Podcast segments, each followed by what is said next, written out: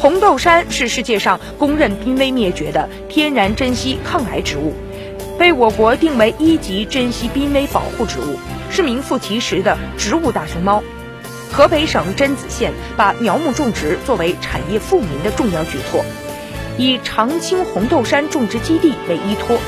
带动八十余户农民发展红豆杉种植产业。红豆杉又名紫杉，是世界上唯一能够提炼出高效抗癌药物的植物。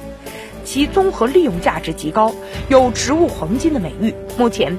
榛子镇已经发展红豆杉种植面积七百余亩，在销售红豆杉苗木的基础之上，还开发出红豆杉茶产品，为种植户带来良好的收益。